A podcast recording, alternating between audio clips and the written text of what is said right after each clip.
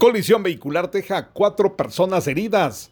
Una colisión protagonizada por un microbús del transporte colectivo y un camión repartidor se registró a la altura del kilómetro 184, jurisdicción de Aldea La Primavera del municipio de San Pedro Jocopilas. Bomberos municipales departamentales de la estación número 49 se movilizaron hasta el lugar a bordo de las unidades RD46 y AD70 para brindarle atención prehospitalaria a cuatro personas que resultaron con golpes en diferentes partes del cuerpo. Fueron estabilizadas y trasladadas a la emergencia del hospital regional de esta ciudad.